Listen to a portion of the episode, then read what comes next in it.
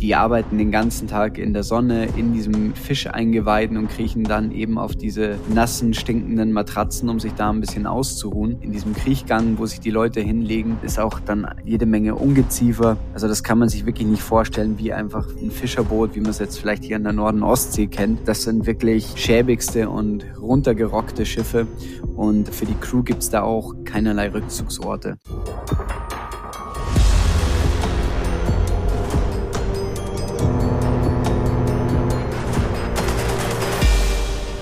Moin Moin und herzlich willkommen zu einer neuen Folge Ocean Crime. Ich bin Maja und ich sitze hier mit Madeline und Anne. Moin. Moin. Und äh, wir haben den Raum gewechselt. Wir sitzen jetzt neben unseren ganzen Bracelet, T-Shirts, Hoodies, Sweatshirts und hoffen, dass der Ton jetzt hier noch besser ist. Der ist bombastisch. Genau.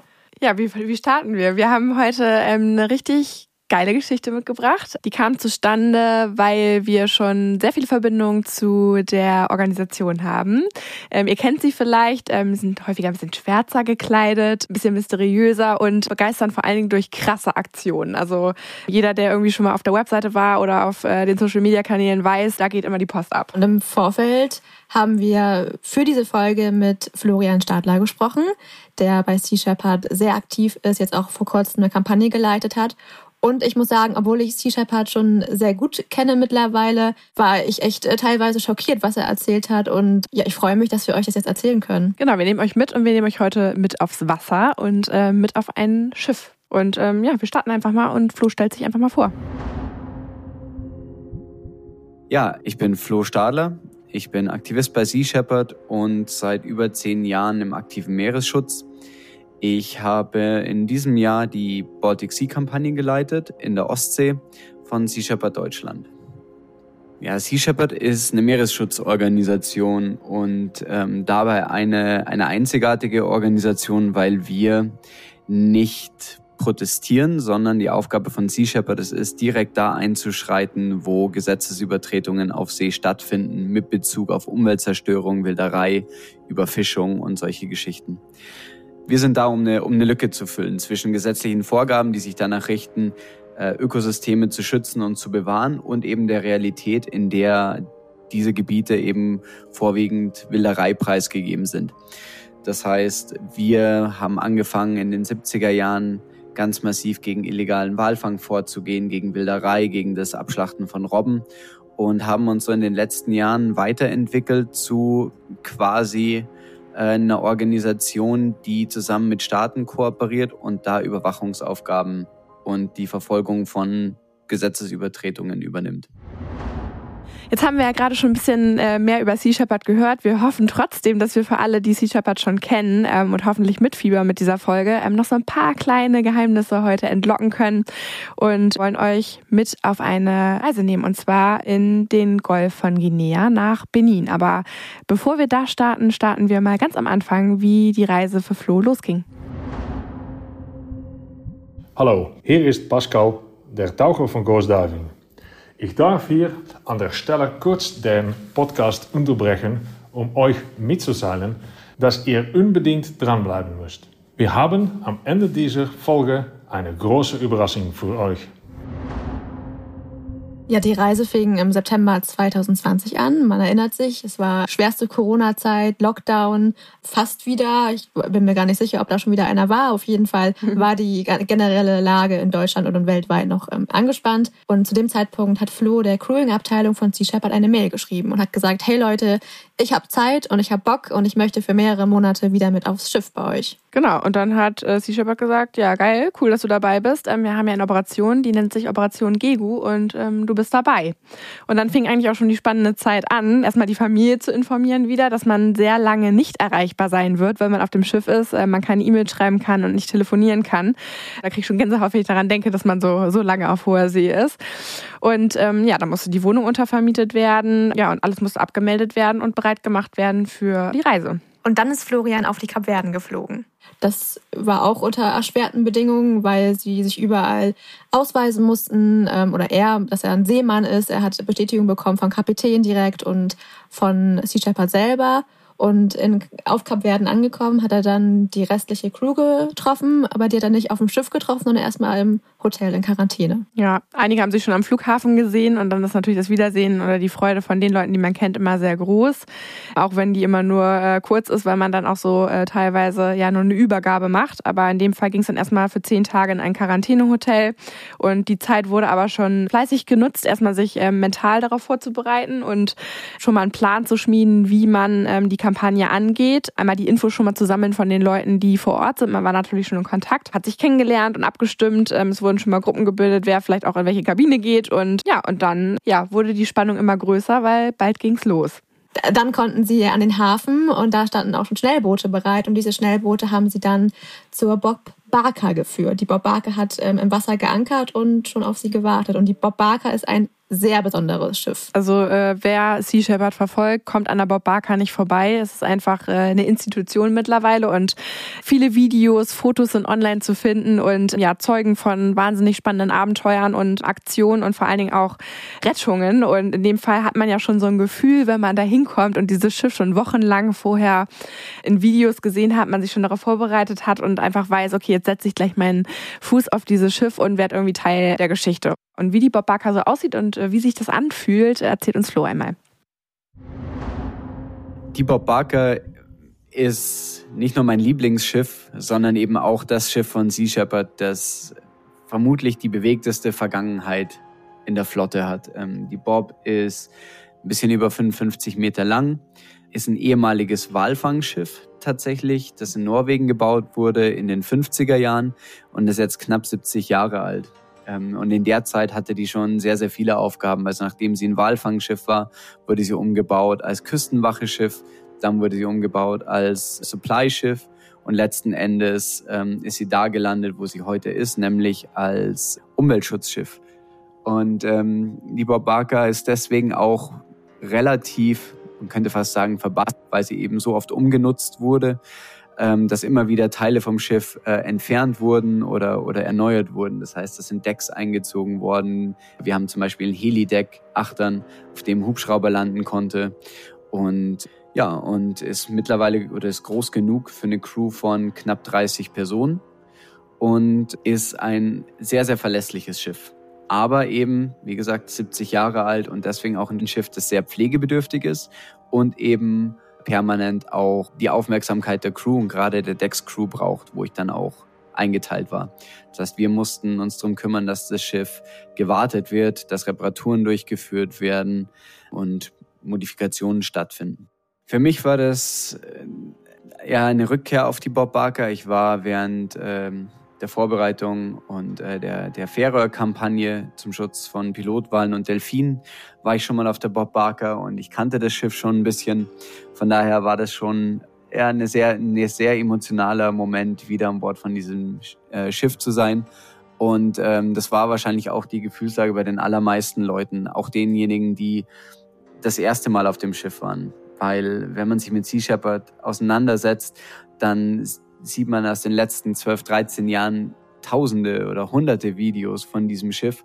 Und dann hat man auch das Gefühl, das Schiff schon ein bisschen zu kennen. Und dann das erste Mal Fuß drauf zu setzen, ist schon ein fantastischer Augenblick. Ja, jetzt haben wir schon viel über die Bob Barker und über das ähm, Schiff gehört. Und was Madeleine und ich uns natürlich sofort gefragt haben, wie fühlt man sich generell, wenn man jetzt weiß, man steht vor so einer ähm, längeren Fahrt auf dem Schiff? Und hat ja, man, man Angst? Hat, also ich würde mir, also ich hab, hätte mega Schiss. also natürlich. Ich sowieso. Also ich habe selber schon mal eine längere Expeditionsfahrt gemacht und war fünf Tage auf dem Wasser und unter Deck und habe das nicht als so ganz schön in Erinnerung. Mir war auch sehr schlecht und ich muss sagen, wenn ich jetzt aber noch weiß, ich fahre auf eine Kampagne und man fährt ja dahin, damit was passiert. Man fährt ja nicht hin und weiß, man fährt raus und da kommen Wale und Delfine, also vielleicht kommen die auch, aber man fährt raus und weiß, man äh, kommt in Konfrontation und da, ja, da hätte ich schon, muss ich sagen, ein bisschen Angst. Ich würde nicht sagen, dass man, dass man mit Angst auf so ein Schiff geht. Ich denke, das ist natürlich eher die Vorfreude und eher ein Status, in dem man hochgradig motiviert ist. Also man ist ja hier, um was zu verändern. Natürlich ist einem klar, dass die Arbeit nicht ungefährlich ist und dass es äh, Gefahren gibt, die ja nicht nur in einer regulären Seereise bestehen, sondern eben auch dadurch, dass man auf See ist, arbeitet, sich da verletzen kann, aber auch vielleicht äh, mit Widerstand bei, bei Fischern oder Piraten rechnen muss. Aber vorrangig ist dieses Gefühl der Angst nicht. Zumindest war es bei mir nicht so und ich habe das jetzt auch bei anderen nicht wahrgenommen.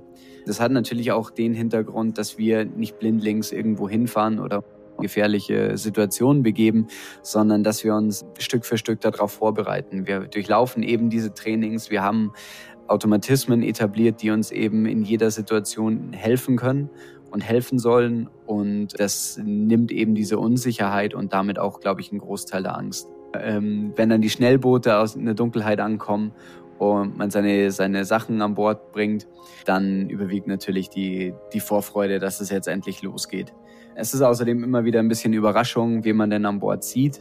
Also gerade bei mir war es so, ich mache das ja seit ein paar Jahren schon und habe kenne einige Leute. Ich war auch mit einigen Leuten schon auf anderen Kampagnen und das war auf jeden Fall ein tolles Wiedersehen, wenn man dann an Bord geht und wieder die Leute sieht, die man vielleicht vier, fünf Jahre lang nicht mehr gesehen hat und dann kommen dann Erinnerungen hoch und Geschichten von und Erlebnisse und ähm, das ist immer ein sehr, sehr cooler Moment. Die meisten davon gehen dann natürlich wieder. Es ist nur ein kurzes Wiedersehen, aber es ist auch ganz wichtig, dass das Schiff dann ähm, schnell an die neue Crew übergeben wird. Und dann kann das ja auch losgehen. Also die Stimmung war, wie wir gehört haben, ähm, motiviert, ähm, überraschend für uns. Ähm, also wie gesagt, wir hatten Angst.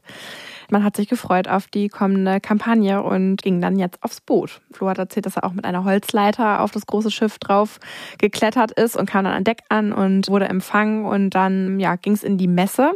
Dort wurde man von dem Kapitän in Empfang genommen und es wurde erstmal quasi so ein kleiner Überblick verschafft, wie die letzten Tage so waren und dann wurden die Kabinen bezogen. Also jeder hat quasi seinen eigenen Platz bekommen und dann ging es los.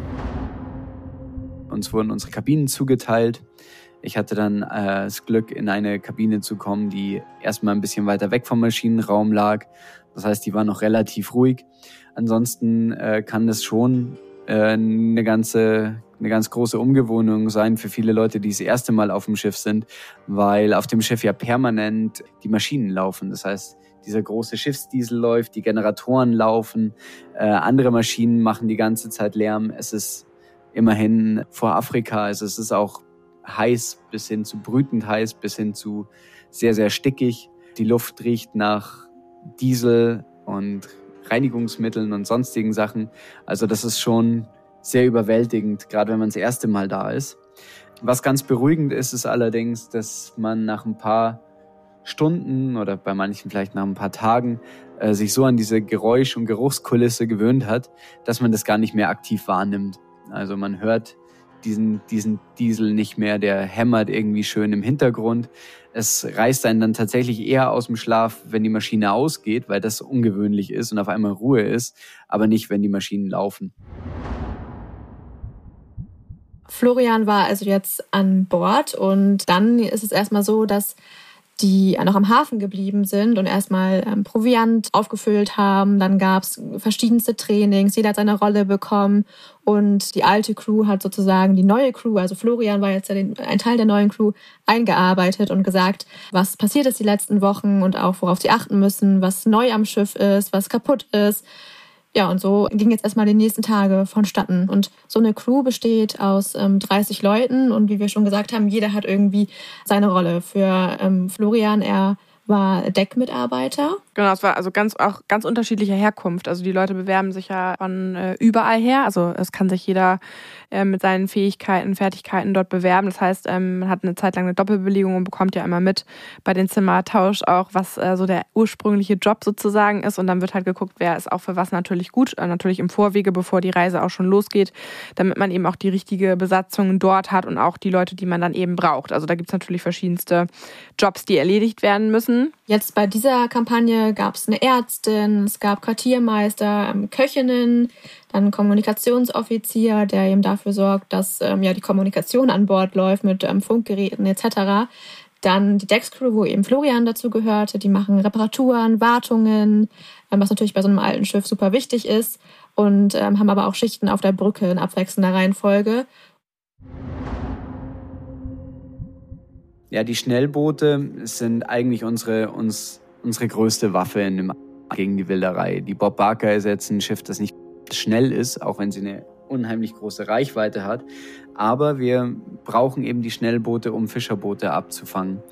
Und unsere zwei Schnellboote befinden sich auf dem Vordeck. Die sind in sogenannten Cradles, also das sind eben so Art Halterungen, wo die drinnen festgezurrt sind. Und in der Mitte steht ein großer Kran, ein Hydraulikkran. Und mit diesem Hydraulikkran werden die aus den Cradles rausgehoben und dann auf die Seite an die Bordwand gebracht. Da steigen dann zwei Personen ein.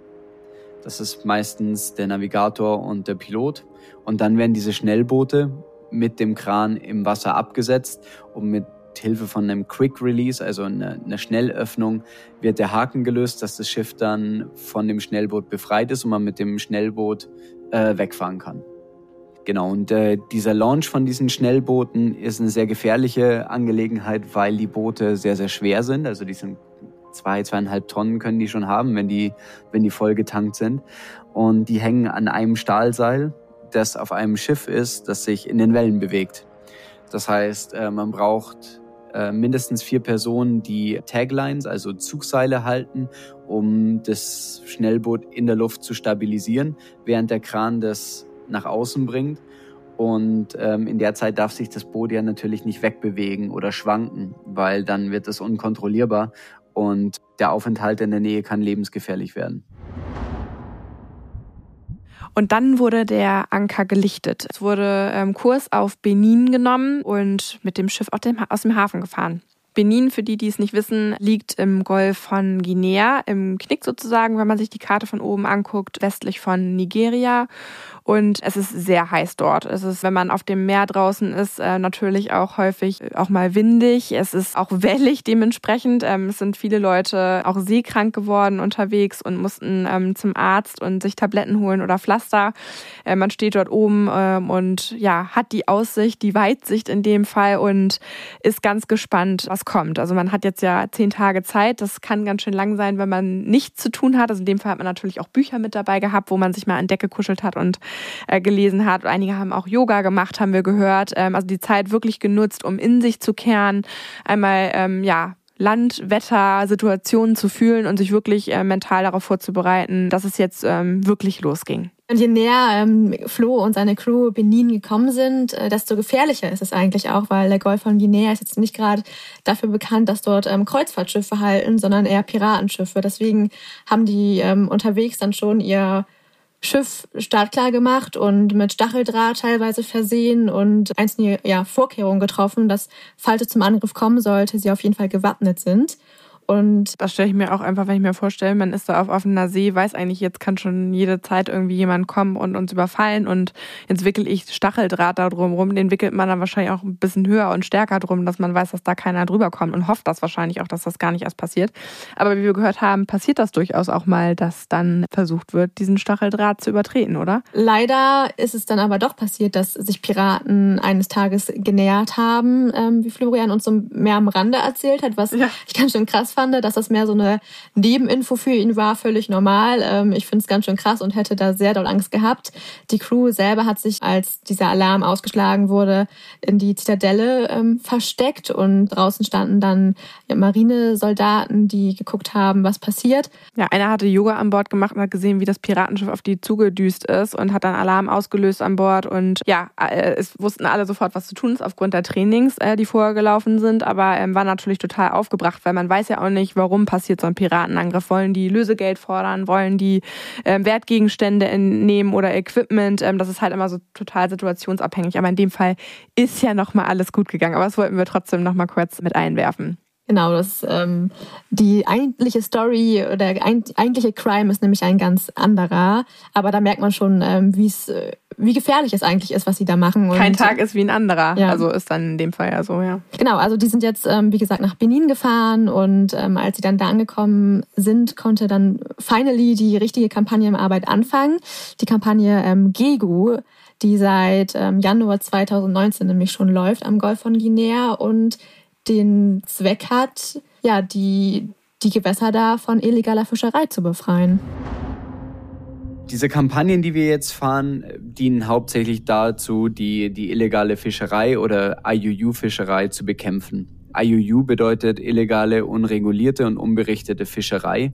Und da gehören sämtliche Arten der Fischerei dazu, die mit einschließt, zum Beispiel das Fischen ohne Lizenzen, das Fischen in Schutzgebieten, ähm, die Fischerei und die Jagd auf geschützte Tiere, wie zum Beispiel Haie, mit illegalem äh, Fangequipment, zum Beispiel auch wenn die, wenn die Maschengröße Größe zu klein ist.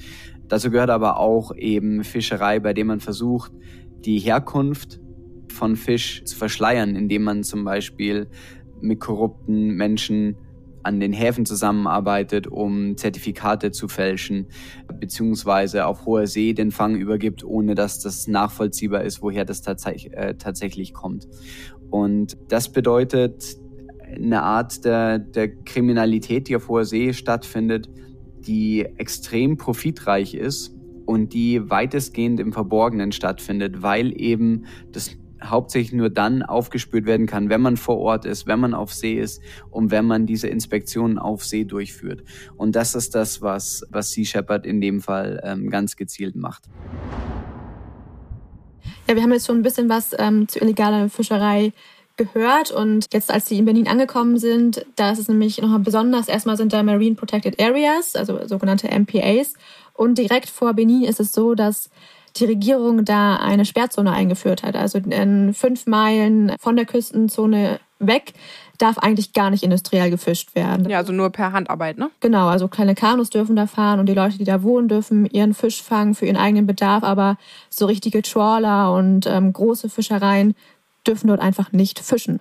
Ja, und dann fährt man natürlich jetzt auch nicht mit der Bob Barker ein und äh, sagt, hallo, hier sind wir, wir wollen hier was gegen illegale Fischerei machen, sondern man versucht das natürlich möglichst im Geheimen zu machen. Also man ähm, fährt dort ein und versucht nicht gesehen zu werden. Also wie das genau funktioniert, hat Flo nicht gesagt. gesagt, das, ist, das möchte man natürlich für sich behalten, aber man versucht natürlich möglichst nicht an Land gesichtet zu werden, weil wenn man erstmal gesehen wird, dann sind plötzlich alle Schiffe vom Wasser verschwunden und wieder zurück im Hafen und warten erstmal ab, was passiert. Also man versucht wirklich, sich anzuschleichen, sich zu verstecken und sich nicht zu verraten und eben zu verhindern, dass man gesehen wird und hat natürlich kein Horn und auch keine Flagge draußen, sondern versucht eben das Gebiet so weit außer Sichtweite zu umfahren, aber trotzdem über Radar alles zu überwachen, ähm, um zu gucken, wo, wo sind die anderen Schiffe, wo fahren die hin, wie bewegen die sich, dass man eben auch weiß, fischen die gerade oder holen die ihre Netze ein. Das kann man anhand der Schiffsbewegung auf dem Radar sehr gut sehen und das wird dann quasi ja Tag und Nacht von mehreren Personen an Bord übernommen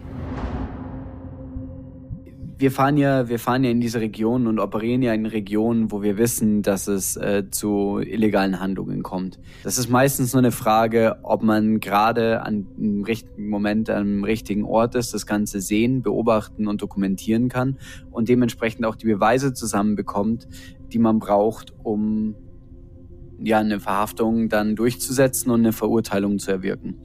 Äh, aus dem Grund ist ein, ein, ein ganz wichtiger Teil unserer Kampagne natürlich auch immer die Medienarbeit. Das heißt, die Leute, die bei uns Video und äh, Videografie und Fotografie an Bord machen, sind nicht nur da, um den Alltag zu dokumentieren ähm, und Material für, für Videos und Social Media zu bekommen, eben um den Outreach zu schaffen, sondern deren Aufgabe ist es auf Kampagne auch vorwiegend, die Dokumentation zu erstellen, die man eben dann für eine Verhaftung braucht. Das heißt, äh, wir müssen natürlich belegen können, dass ein Schiff illegal unterwegs war, wo es war, dass es gerade da gefischt hat, wie sie gefischt haben, was sie an Bord hatten. Und da ist es wichtig, dass die Leute ganz genau wissen, worauf sie ein Auge werfen sollen, und wie man auch in, in der Hektik und unter widrigsten Bedingungen, wie zum Beispiel in der Nacht, Fotos machen kann, äh, die dann eben auch gerichtlich verwertbar sind. Wir haben jetzt ähm, schon viel zur illegalen Fischerei und dazu gehört, ähm, wie Sea Shepherd arbeitet, zumindest das, was ähm, Florian uns verraten wollte. Und Jetzt ähm, war es so, dass sie natürlich da vor Benin alles fleißig beobachtet haben und eines Nachts haben sie dann auf ihren Radar gesehen, dass definitiv ein Schiff am Fischen ist in dieser Sperrzone. Und das war der Moment für Florian und seine Crew, ja, wo es losging. Also man wusste, das Schiff ist in der Meilenzone drin. Das gehört da definitiv nicht hin. Anhand der ähm, Fahrtmuster von dem Schiff konnte man sagen, das fischt definitiv. Und dann wurde sich fertig gemacht an Bord. Die Bob Barker ist dann weiter zurückgeblieben, also außerhalb der Sichtweite. Wir haben unsere, unsere Lichter gelöscht Wir haben also somit auch keine Decksbeleuchtung angehabt, um die Schnellboote ins Wasser zu lassen, sondern haben die Schnellboote tatsächlich in völliger Dunkelheit äh, gelauncht.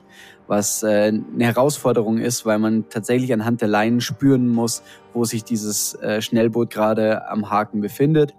Und ähm, das Schiff dann stabil zu halten und das Schnellboot sicher ins Wasser zu bringen, ist äh, tatsächlich eine ganz große Herausforderung. Also wenn man dann auf dieses Fischereiboot zufahrt, dann will man natürlich nicht preisgeben, dass jetzt gerade äh, Menschen unterwegs sind, die sie kontrollieren. Man will die auf frischer Tat ertappen, weil das natürlich die beste Möglichkeit ist, die Belege zu sammeln, die man eben für eine Verurteilung braucht. Das war natürlich sehr aufregend, weil man ohne Licht auf dem Meer unterwegs ist, in fast absoluter Dunkelheit und nach ein paar Lichtern Ausschau hält. Der Moment, in dem ich dann äh, das Boot gesehen habe und wir gewusst haben, okay, die sind da, die sind noch am Fischen, die haben die Netze im Wasser und unser GPS hat uns auch äh, zweifelsfrei belegt, dass sie innerhalb dieser Fünf-Meilen-Zone gefischt haben, dann ist das ein, ein, super Push, weil dann wissen wir, jetzt haben wir, jetzt haben wir sie erwischt. Wir haben uns dann angeschlichen. Das heißt, wir fahren dann mit verminderter äh, Geschwindigkeit, sodass es keinen Splash gibt und dass man nicht zu viel äh, Lärm macht, an dieses Schiff ran. Und erst im allerletzten Moment wenn man schon wirklich zwei, drei Meter neben diesem Schiff ist, gibt man sich zu erkennen. Die Fischer bekommen das in den meisten Fällen gar nicht mit, dass da Schnellboote um sie rum sind, weil die auf dem, an Deck arbeiten mit Decksbeleuchtung. Das heißt, die sind, deren Augen sind komplett an die Helligkeit an Deck gewöhnt und sehen quasi in der Dunkelheit nicht, ob sich da irgendwie ein kleineres Boot irgendwo nähert. Wenn man deswegen leise ist und sich aus dem richtigen Winkel nähert, ist das ein großer Vorteil für uns. Das heißt, die waren sehr überrascht, als dann die Lichter angingen und äh, eine Durchsage kam, dass sie, dass jetzt eine Kontrolle stattfindet. Das wurde dann eben von den Marinesoldaten auf Französisch durchgegeben. Dann wird denen gesagt, ähm, sie sollen jetzt mit gleicher Geschwindigkeit weiterfahren, sollen keine Anstalten machen zu fliehen, was sowieso nicht geht, wenn sie äh, ihre Netze noch im Wasser haben und hinterher hinterher ziehen. Und dann gibt quasi ein Schnellboot dem anderen Schutz, während sich das nähert seitlich rankommt, also sogenanntes Rannausen, also man fährt mit der, mit der Nase von dem Schnellboot an dieses Schiff ran, hält Kontakt und dann steigen die ersten Soldaten über, die sichern dann das Schiff. Das heißt, man, man will da sicherstellen, dass es da keine Gegenwehr gibt, dass keiner irgendwie Waffen versteckt hat oder dass sich keine Situation aufbauen kann, die für die ähm, für unsere Crew irgendwie gefährlich ist. Und dann wird die, werden die Fischer und die, die Besatzung von dem Fischerboot wird dann zusammengetrieben und zusammengehalten und in dem Moment, wo dann das Fischereischiff sicher ist, kommt dann der zweite Schwung mit unserem Boarding-Team an Bord. Und die führen dann die, diese, diese Kontrollen durch. Man weiß jetzt auch, warum der Fischer generell da war. Also es wird ja immer dann auch analysiert, warum bewegt sich das Schiff überhaupt in diesem Bereich. In dem Fall war das ganz klar. Ähm, man bewegte sich hier in, an der Küste und in der Nähe vom Flussdelta. Es sind super viele Mangroven dort gewesen. Ganz viel Kleinfisch ähm, ist dort und der lockt natürlich auch wieder große Fische an. Und dort flügen die ähm, Trawler dann durch. Also die fangen dann und mähen alles vom Grund ab, was da sich bewegt. Und in dem Fall sehr, sehr viel und was eben ähm, einfach super schädlich dort ist ist und einfach auch ähm, ja, gefährlich fürs Ökosystem ist einfach, dass alles mitgenommen wird und vor allen Dingen auch die Jungfische, die eben dann dafür sorgen, dass Nachwuchs dann eben kommt. Und das war dann auch die Motivation natürlich, dann mit, mit den Schiffen rauszugehen und sich dem Fischereischiff langsam zu nähern. Und wie diese Schiffe überhaupt aussehen oder wie das ähm, Schiff aussah, was da jetzt auf frischer Tat ertappt wurde, das hat Florian nochmal sehr gut beschrieben. Genau, das Boot hat sich dann, bei dem Boot hat sich dann rausgestellt, dass das äh, die Fada 18 war. Das ist quasi ein, ein Schiff, das äh, zu einer ganzen Flotte von Fang gehört. Und äh, die Schiffe sehen alle sehr, sehr ähnlich aus. Also gerade in dem Bereich von Afrika sind das so, ja, vielleicht 20 bis 25 Meter lange Holzschiffe. Die sehen erstmal auf den ersten Blick auch extrem schäbig aus und die sind sehr, sehr billig gebaut. Das sind irgendwelche Boote, die wirken, als wären sie einfach auf die Schnelle in, in China in Massenproduktion zusammengezimmert worden. Und ähm, das sind auch keine Schiffe, die irgendwie gepflegt oder gewartet werden. Also die, die sind sehr verfallen. Der, der Lack von den, von den Holzplanken ähm, geht überall schon ab. Der Motor stinkt, alles rattert. Die, das Geschirr, in dem zum Beispiel auch die Netze hängen, ist sehr stark verrostet. Und es reicht eigentlich ein Blick auf dieses Schiff, um zu sehen, was da für äh, für Zustände herrschen, jetzt auch im, im Hinblick auf Hygiene. Die Menschen, die da arbeiten, die schlafen teilweise in 50 Zentimeter hohen Nischen unter der Brücke, also zwischen, zwischen dem Brückenboden und der Decke vom, vom Maschinenraum, wo es brütend heiß ist. Die arbeiten den ganzen Tag in der Sonne, in diesem mit Fisch eingeweiden und kriechen dann eben auf diese nassen, stinkenden Matratzen, um sich da ein bisschen auszuruhen. In diesen Kriech, ja, in diesen, in diesen Unterkünften kann man sie ja gar nicht nennen. In diesen, in diesem Kriechgang, wo sich die Leute hinlegen, ist auch dann jede Menge, jede Menge Ungeziefer. Also das kann man sich wirklich nicht vorstellen, wie einfach ein Fischerboot, wie man es jetzt vielleicht hier in der Norden Ostsee kennt, sondern das sind wirklich, das sind wirklich schäbigste und runtergerockte Schiffe und für die, für die Crew gibt's da auch keinerlei, keinerlei Rückzugsorte. Auf den allermeisten Schiffen, die wir da kontrolliert haben, ist es so, dass der Kapitän aus, aus Asien stammt, während die Crew irgendwo aus, aus Afrika geholt wird. Äh, man weiß von, von Recherchen und äh, auch Erzählungen von der Crew, wie das dann oft aus, ähm, aussieht. Dieses Schiff kommt irgendwo an und äh, über Vermittler und Vermittlerinnen werden dann Menschen, die sehr, sehr perspektivlos sind, angelockt um auf diesen, auf diesen Fischereibooten zu arbeiten. Denen werden dann erstmal gute Löhne versprochen, sodass die Leute bereit sind, sich auch für längere Zeit auf dieses Schiff zu, zu begeben und erstmal mit der Situation klarzukommen. Ganz oft ist es so, dass sich daraus schon eine Art Lohnknechtschaft entwickelt, weil die Leute äh, Vermittlungspauschalen erstmal bezahlen müssen, äh, die sie sich gar nicht leisten können. Das heißt, sie verschulden sich schon mal von dem ersten, vom ersten Tag an, landen dann auf diesen Booten, wo sie dann ohne Arbeitsschutz äh, und ohne angemessene Verpflegung übermäßig viele Stunden am Tag arbeiten müssen und das für Monate oder sogar Jahre, weil diese Schiffe einfach nicht in den Hafen zurückkehren. Viele von diesen, von den Fangschiffen sind reine Hochseeoperationen, auch wenn die, die Schiffkonstruktion das eigentlich gar nicht hergibt. Die sind dann, die sind dann monatelang unterwegs, werden dann draußen auf See immer wieder vollgetankt und der Fang, der ja oftmals illegal ist, wird dann auch auf See übergeben an sogenannte Reefer oder Gefrier, Gefrierfrachter. Und ja, die müssen gar keine Häfen mehr anlaufen, um sich zu verpflegen oder versorgen. Und von daher ist es für die Menschen, die dann auf solchen Booten äh, landen, oftmals äh, wie eine Arbeit in, in Sklaverei oder es ist de facto Sklaverei. Sie bekommen oftmals gar kein Geld, sie werden misshandelt, sie werden verhungern lassen. Es gibt ähm, Berichte von Vergewaltigungen, Übergriffen bis hin zu, zu Lynchjustiz auf diesen Schiffen. Und die Leute sind, sind eigentlich oft in, in allergrößter Not und auch mal froh, wenn dann so ein Schiff verhaftet wird und die zurückkommen und an den Hafen gehen.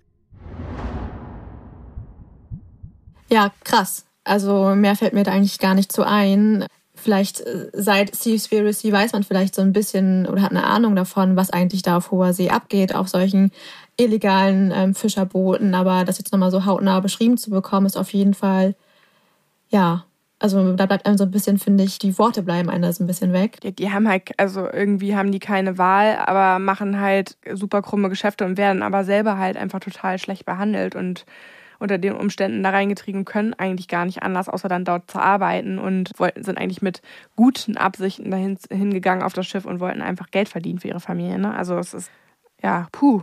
Also ja, wir haben dann äh, mit Florian noch so ein bisschen dazu gesprochen, was das eigentlich für uns auch bedeutet, den, für den Fisch, den wir am Ende essen und wie Sklaverei da ähm, eine Rolle spielt. Und auf jeden Fall spielt Sklaverei da eine Rolle. Also man kann eigentlich davon ausgehen, dass ähm, er hat, glaube ich, 30 bis 40 Prozent gesagt, unseres Fisches irgendwie ja. von illegaler Fischerei und dann ja wahrscheinlich auch von Sklaverei irgendwie. Ja, und das, also ja, es ist, ähm, 30 bis 40 Prozent von dem Fisch, der hier in den Regalen liegt, stammt aus illegaler Fischerei und ähm, das kann nicht kontrolliert werden. Das ist einfach, äh, ja, einfach, das ist ein Verbrechen. Also das, das ist tatsächlich ein Verbrechen und für uns auch nochmal eine neue Zahl gewesen, weil wir haben uns ja dann gefragt, was passiert denn mit dem Fisch, der dort gefischt wird? Also nicht für die Leute selber, die dort sind, sondern das ist einfach Industriefischerei, die getätigt wird, damit ähm, hier unser Konsum auch befriedigt wird. Und das heißt auch für uns nochmal hier, wenn man Fisch konsumiert, nochmal genauer hinzugucken, wenn die Möglichkeit dann besteht. Also ja, Wahnsinn. Also krumme Geschäfte durch und durch. Ähm, es werden Leute geschmiert zwischendurch, damit der äh, Fisch hierher kommt. Also es gibt natürlich auch eine Kette,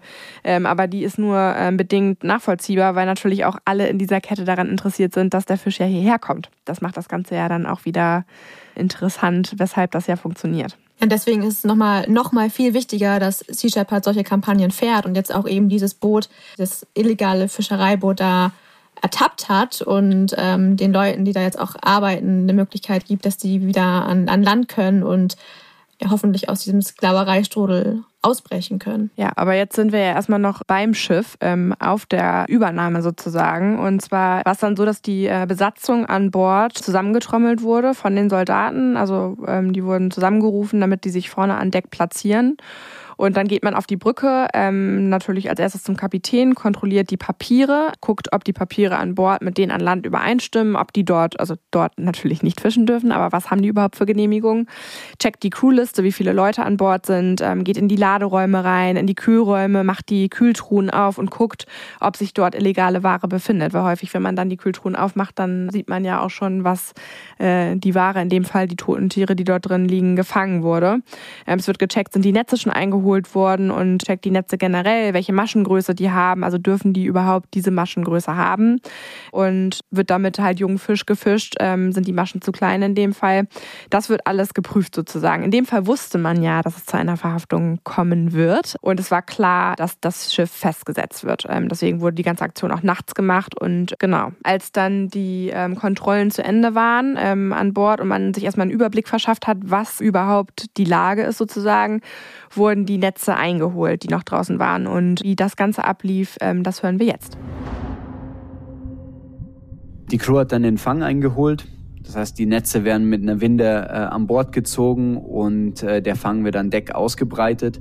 Und dann gehen die durch und sortieren das. Also die, die haben dann Gitterkörbe und da werfen sie einfach alles rein, was irgendwie äh, zu Geld zu machen ist und alles, was kein Geld bringt. Also der, der Beifang, der bleibt erstmal liegen. Also der wird auch nicht mit einer hohen Priorität wieder zurück ins Wasser geworfen, um vielleicht den Tieren doch noch eine Möglichkeit zu geben, zu überleben. Das heißt, der, der Beifang stirbt fast vollumfänglich und das eigentlich bei jeder Fischerei. Sie haben dann äh, den Beifang mit Schaufeln wieder über Bord geworfen, was ein echt herzzerreißender Moment ist, weil man, weil man sieht, was da alles mit in diesen Netzen landet. Also dadurch, dass die Boden- oder Grundschleppnetzfischerei betreiben, sind da auch Rochen mit drin und, äh, und kleinere Fische und man sieht einfach direkt und, und unvermittelt, wie destruktiv diese Fischerei tatsächlich ist. Und das war jetzt noch ein kleineres Schiff. Also größere Schiffe äh, richten noch mehr Schaden an und ganze Flotten von diesen Schiffen einfach so einen Schaden, der sich vermutlich gar nicht beziffern lässt. Eine ganze Zeit bekommt man dann natürlich diesen, diesen, diesen beißenden Geruch mit von diesen, von diesen toten, vom toten Fisch, von den Abwässern, von den schlecht laufenden Dieselmotoren, die Abgase produzieren. Und man bleibt immer in, in, so nah wie möglich an diesem Schiff dran, aber allein diese, allein die Gerüche sind schon tatsächlich eine Herausforderung. Ja, krass. Also man hat hier eigentlich noch ein drittes Verbrechen und zwar das Verbrechen von Beifang. Also super viele Fische werden da jetzt einfach ähm, ja wie Müll behandelt und über Bord geworfen und es ist egal, was mit denen passiert. Aber das ist äh, vielleicht noch mal ein ganz anderes Thema, das Thema Beifang. Jetzt da vor Ort ging es jetzt auf jeden Fall erstmal so weiter. Das hat alles wahnsinnig lange gedauert. Also es war Nacht, es war Gott sei Dank warm, aber die Leute waren alle nass auf ihren Schnellbooten natürlich und haben da, Florian hat gewartet, bis ja die am Deck fertig sind mit ihrer Inspektionsarbeit. Ja, man weiß ja auch immer nicht, passiert noch eine Gegenwehr. Also da hängen ja so viele korrupte Leute mit drin. Man weiß ja nie, die ganze Zeit ist ja diese Anspannung in der Luft, weil man nicht weiß, also passiert jetzt noch mal irgendwas, weil deren ja deren deren Leben hängt davon in dem Fall ja auch ab, also beziehungsweise deren ja, deren finanzielle Einnahmequelle. Und die Boote, also die Schnellboote in dem Fall, haben sich quasi neben dem Schiff platziert. Ähm, die Crew, die festgesetzt wurde auf dem Fischerboot, ist auf dem Boot geblieben mit Soldaten teilweise und wurde dann ähm, Richtung Hafen geleitet. Also man hat dann versucht, das Schiff quasi Richtung Hafen zu bringen, um es den Behörden zu übergeben. Nachdem die ganzen Beweise gesichert wurden und die Kontrollen gemacht wurden an Bord, haben die Soldaten das Ruder übernommen und das Schiff ähm, Richtung Hafen begleitet. In dem Fall war Flo in dem Schnellboot ganz dicht am Schiff dran, sodass das Schiff auch nicht ausbrechen oder wegfahren kann und hat es über Stunden noch übers Meer begleitet, bis sie dann in den Hafen eingefahren sind und dort das Schiff übernommen wurde, oder die Crew in dem Fall übernommen wurde von den Behörden. Und wie das klingt, ähm, hören wir jetzt noch einmal. Die Behörden an Land sind natürlich informiert. Die wissen Bescheid, dass wir was gefunden haben. Die wissen Bescheid, dass wir eine Inspektion durchführen. Die werden aber auch äh, sofort informiert, sobald wir Verstöße festgestellt haben. Und äh, die müssen uns dann von Land aus ähm, die Erlaubnis geben, das Schiff äh, tatsächlich festzunehmen. Wenn wir dann im Hafen sind, warten die natürlich schon auf uns. Das heißt, dann ist die Polizei da. Das sind auch Spurensicherung ist mit dabei. Auch eine sogenannte Umweltpolizei war mit dabei, die spezialisiert ist auf eben Umweltverbrechen und eben auch Menschen von der Marine Nationale, also der, der Marine, haben das begleitet. Und dann wird zusammen die Beweislage durchgegangen und für den Fall, dass tatsächlich die Beweislast ausreicht für eine Verhaftung, die Verhaftung dann auch durchgeführt. Und dann entscheidet sich vor Ort, wie es eben für den Kapitän und die Crew weitergeht. Ja, Florian ähm, war ja die ganze Zeit quasi live dabei auf sein Schnellboot und als jetzt der Kapitän und ähm, der Fischereimeister mhm. ähm, der Polizei übergeben worden sind. Die, die Crew an sich, die ähm, ist frei, also frei, ähm, wie man das jetzt auch ähm, verstehen möchte. Ja, aber ähm, für die gibt es keine Konsequenzen. Also ähm, der einzige, ähm, die einzige, die belangen werden, belangt wird, ist ähm, eben der Kapitän beziehungsweise der Fischerei. Meister und ähm, da gibt es erstmal eine saftige Geldstrafe für die. Ja, und das scheint auch so empfindlich zu sein, dass die Schiffe dann auch den Hafen sehr lange Zeit nicht mehr verlassen. Es gab jetzt ein paar Beispiele, wo man dann noch eine längere Zeit oder nach einer Kampagne wieder zurück in den Hafen gefahren ist und die Schiffe dort auch immer noch stehen. Deswegen vermutet man, dass die Geldstrafen so empfindlich sind. Wie hoch die sind, wussten wir leider nicht. Aber dass man dann eben äh, das nicht mehr als lukrativ empfindet, oder? Ja, oder ähm, die Geldstrafen sind durchaus bezahlbar, aber sie werden nicht bezahlt, weil dann ja der Urheber, die Urheberin dieser ganzen illegalen Fischereiflotte sich ähm, zu erkennen gibt. Und das äh, möchte man natürlich nicht. Und genau deswegen ist auch hier kein Ende in Sicht, sondern da wird sich quasi die Gicht abgewaschen, ähm, der Schweiß und die Tränen von der Nacht davor und dann geht die Kampagne wieder weiter. In dem Fall äh, ganze drei Monate. Ja, für Florian auf jeden Fall. Er selber war bis äh, Januar 2021 ähm, an Bord und in der Zeit haben die noch drei weitere illegale Fangflotten festgenommen, festgesetzt. In dem Fall kann man so ein bisschen anhand des Ursprungs oder der Namen der Schiffe erahnen, woher äh, der Ursprung der Schiffe ist. In dem Fall war, sind die Namen sowas wie ähm, Fader 18 oder Tanjun oder Tianjun 9 und 10. Ja, also so ein bisschen der Ursprung ist klar und wahrscheinlich dann auch in den heimischen Gewässern kein Fisch mehr da, weshalb man sich dann in so artenreiche Gewässer wie vor Benin stürzt sozusagen. Und ja, dann ging die Fahrt wieder weiter ins nächste Abenteuer sozusagen. Ja, man muss ähm, sich wirklich immer vor Augen führen, dass das ähm, einfach eine NGO ist, die solche Arbeit leistet, die durch ähm, Spendengelder finanziert wird und nicht einfach irgendwie ähm, von irgendeinem Land ein Polizeiboot, sondern eben Leute, die das freiwillig machen und ihr ganzes Herzblut da reinstecken, um eben solche Verbrechen aufzudecken. Ja, deswegen auch nochmal danke. Ähm, das hat Flo auch tatsächlich in jeder Sequenz erwähnt, dass es eine Teamarbeit ist in dem Fall. Wir haben gesagt, erzähl das aus deiner Sicht, erzähl das aus deiner Sicht. Ähm, aber es ist natürlich ähm, ein Teamwork und auch viele Leute im Background werden nicht gesehen, die mitarbeiten. Und vor allen Dingen bedeutet das ja auch häufig Jahresurlaube, also monatelang oder auch unbezahlten Urlaub zu nehmen, um an solchen Expeditionen teilzunehmen. Also es sind ja auch in dem Fall jegliche Arten von äh, Jobs und Hintergrundjobs irgendwie vertreten. Also natürlich auch ähm, Ärztinnen in dem Fall oder auch ähm, Kapitäninnen, aber es ist auch ähm, jeder andere Job dort vertreten vor Ort. Und ja, Deswegen sind wir eigentlich auch schon bei unserem Call to Action. Ähm, also wenn ihr selber mal bei so einer Kampagne dabei sein möchtet, dann könnt ihr euch bewerben. Es wird ähm, als erstes in den äh, internen Reihen sozusagen geguckt, wer ist da, was für Fertigkeiten gibt es, wenn eine Kampagne geplant wird. Ähm, und dann könnt ihr selber mit dabei sein und ja, solche Sachen erleben und vor allen Dingen das Böse bekämpfen in dem Fall. Ja, und was nochmal festzuhalten ist, es geht bei diesen Kampagnen wirklich immer um Leben und Tod. Also Martin hat es gerade ganz nett beworben, aber mhm. bei Sea Shepherd kann man natürlich auch anders aktiv werden. Man muss nicht gleich ähm, vier Monate mit aufs ähm, Schiff, sondern es gibt Ortsgruppen, es gibt ähm, Clean-Ups, es gibt ganz viele Möglichkeiten, wie ihr da aktiv werden könnt und ähm, auch mit Hilfe von uns, vom Bracenet. Und das hat ähm, Florian nochmal kurz erklärt. Ja, wir haben zum Beispiel eine dieser 30 Kampagnen war in diesem Jahr in der, in der Ostsee. Diese Kampagnen, die ich auch mitgeleitet habe, äh, hatte auch zum Ziel, so viele Geisternetze wie möglich in der Ostsee aufzuspüren und die zu heben und dieses, dieses schädliche, fängige Equipment aus der Umwelt zu entfernen. Und uns ist ja natürlich auch immer Nachhaltigkeit gelegen. Also wir wollen das Zeug ja nicht irgendwie wegwerfen, jedem ist ja klar, Plastik ist ja ein wertvoller Rohstoff. Und wir wollen es natürlich auch nicht in der Fischerei zurückgeben, um damit weiterhin diese Ausbeutung der Meere vorantreiben zu können.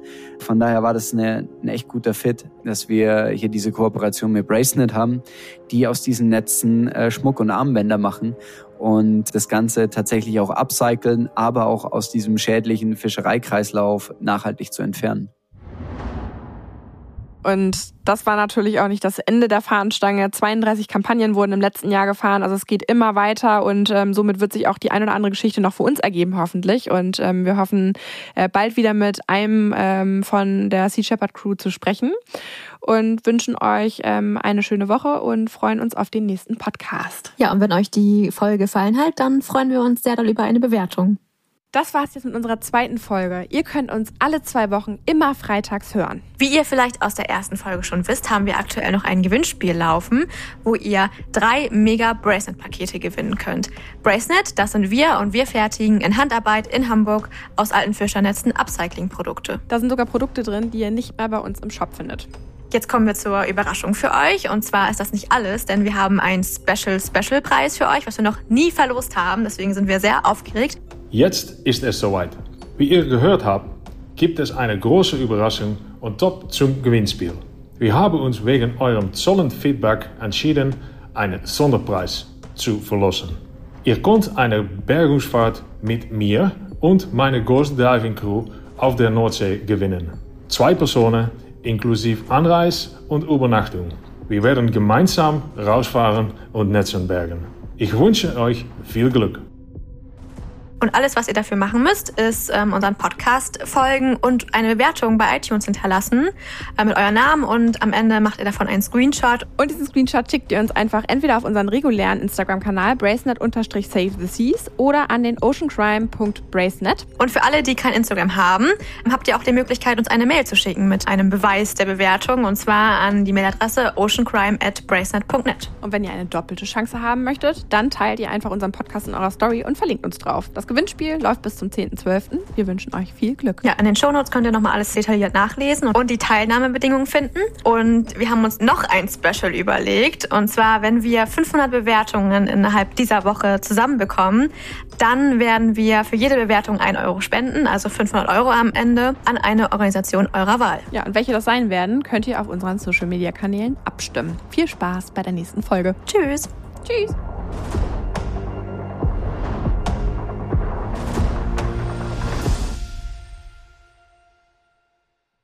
Ocean Crime ist eine Produktion von Bracenet in Zusammenarbeit mit Klangmagneten und Flying Podcast. Hinter Mikro sitze ich, Madeleine von Hohenthal. Und ich, Maya Löwedey. Die Inhalte unseres Podcasts haben wir aus erster Hand und wurden mit größter Sorgfalt recherchiert. Für die Richtigkeit, Vollständigkeit und Aktualität der Inhalte können wir jedoch keine Gewähr übernehmen. Wir schließen jegliche Haftung für das Offenlegen von geheimen Informationen aus und wir können keine Haftung für eventuelle Folgen übernehmen.